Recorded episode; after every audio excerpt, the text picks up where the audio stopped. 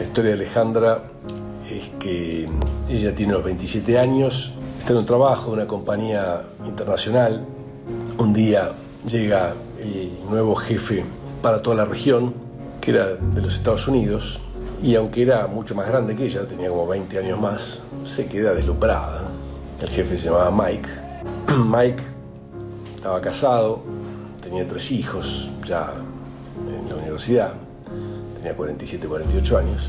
Las cosas van pasando con, con Alejandra y se van a las manos y se empiezan a enganchar cada vez más. Para Mike le pasaba lo que pasa siempre con cualquier amor prohibido.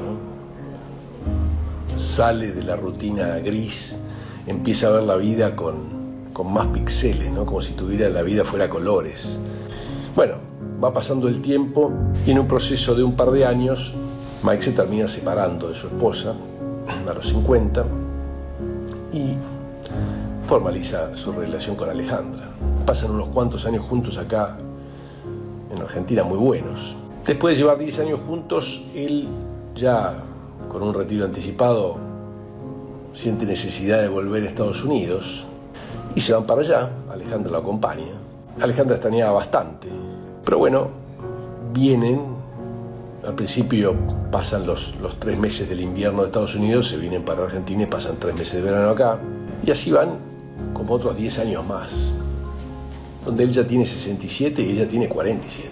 En el medio pasan montón de cosas lindas, viajan por el mundo, disfrutan muchísimo, comen rico, tienen todo el sexo que pueden. Pasa el tiempo, cada vez se le hace más difícil en Estados Unidos. Cuando viene a Argentina se queda tres meses, después cuatro.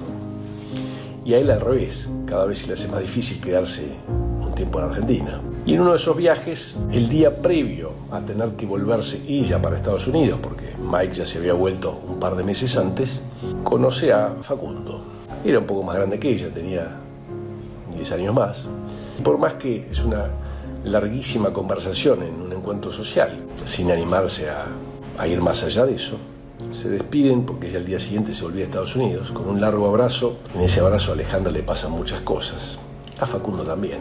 Ella se vuelve a Estados Unidos, pero siguen por mail, WhatsApp. Finalmente él tenía que ir, Facundo, por trabajo a Estados Unidos, combinan para encontrarse en Nueva York un fin de semana. Se pasan encerrados el fin de semana en el hotel, energía termonuclear. En el caso de Alejandra el problema era volver a su vida normal, ¿no? Y hacer como si no hubiera pasado nada. Bueno, rápidamente se desata la crisis en esa pareja. Al principio Mike está duro, siempre acostumbrado a, ser un poco el padre de ella y conducirla. No entiende lo que pasa, pero se da cuenta que su pareja está en crisis. ¿no? Llevan 20 años juntos, él tiene 67. No es un momento oportuno para, para separarse. Ahí decide recapitular, afloja un poco, hasta le propone casarse, tener hijos. Facundo en paralelo también le propone casarse. Y que si ella quisiera tener hijos, él aunque ya tiene hijos grandes, está dispuesto a acompañarla. Alejandra está totalmente confundida, trata de pilotear la situación. Mike se da cuenta que ella está teniendo un romance fuerte, por lo cual, con la veteranía de los años, sin ponerlo sobre la mesa, le da a entender que, que la banca. Dice, está bien, vos viví lo que tengas que vivir, que te escriban poesías, que te canten serenatas, pero después cuando baje la marea te vas a dar cuenta y vamos a estar juntos. Está muy confiado. Alejandra está confundida, decide finalmente venirse a vivir a Buenos Aires, poner distancia. Claro, se viene a vivir a Buenos Aires y entre eso y, y formalizar su pareja con Facundo es casi uno y la misma cosa. Mike se entera pero no se desespera. También entiende que su mujer se puso en pareja con él desde joven y que puede tener crisis y, que hay que atravesarlas.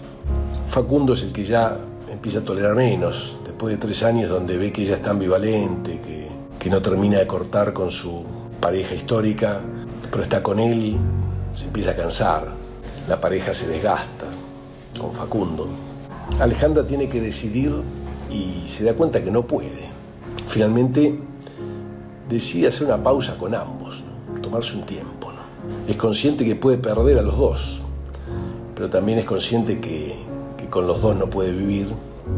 Entonces, en una buena jugada decide darse un tiempo a sí misma. Bueno, esta es la historia, el final es abierto. La primera reflexión para compartir es esa. Tener un amor prohibido no, no, es sinónimo de ser inmoral o ser débil. ¿no? Son cosas que pasan, que uno no elige y que hay altas chances que nos pasen en la vida. Así que poder tener una mirada un poco más ecuánime frente a esa situación tan común. En inglés, enamorarse se dice fall in love, ¿no? caer en el amor. Y a mí me gusta mucho el, el, concepto, ¿no? porque es algo que uno no elige, ¿no? sucede. En el fondo no lo elegís, en todo caso podés elegir qué hacer con eso. El segundo punto es la incertidumbre asociada. A todos nos cuesta vivir con la incertidumbre, lidiar con la incertidumbre. Gary Kasparov, el, campeón mundial de ajedrez, decía que crisis es cuando las preguntas no pueden responderse.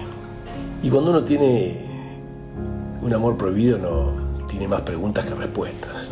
Hay problemas que en la vida se resuelven y muchos otros se disuelven.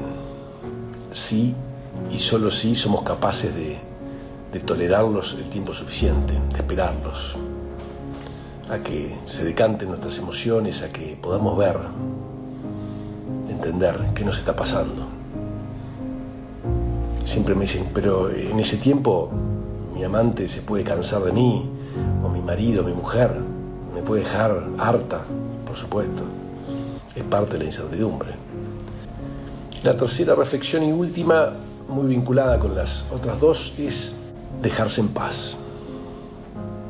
Por lo general las personas que están atravesando un amor prohibido, esta dualidad, se super torturan, se culpan, se presionan.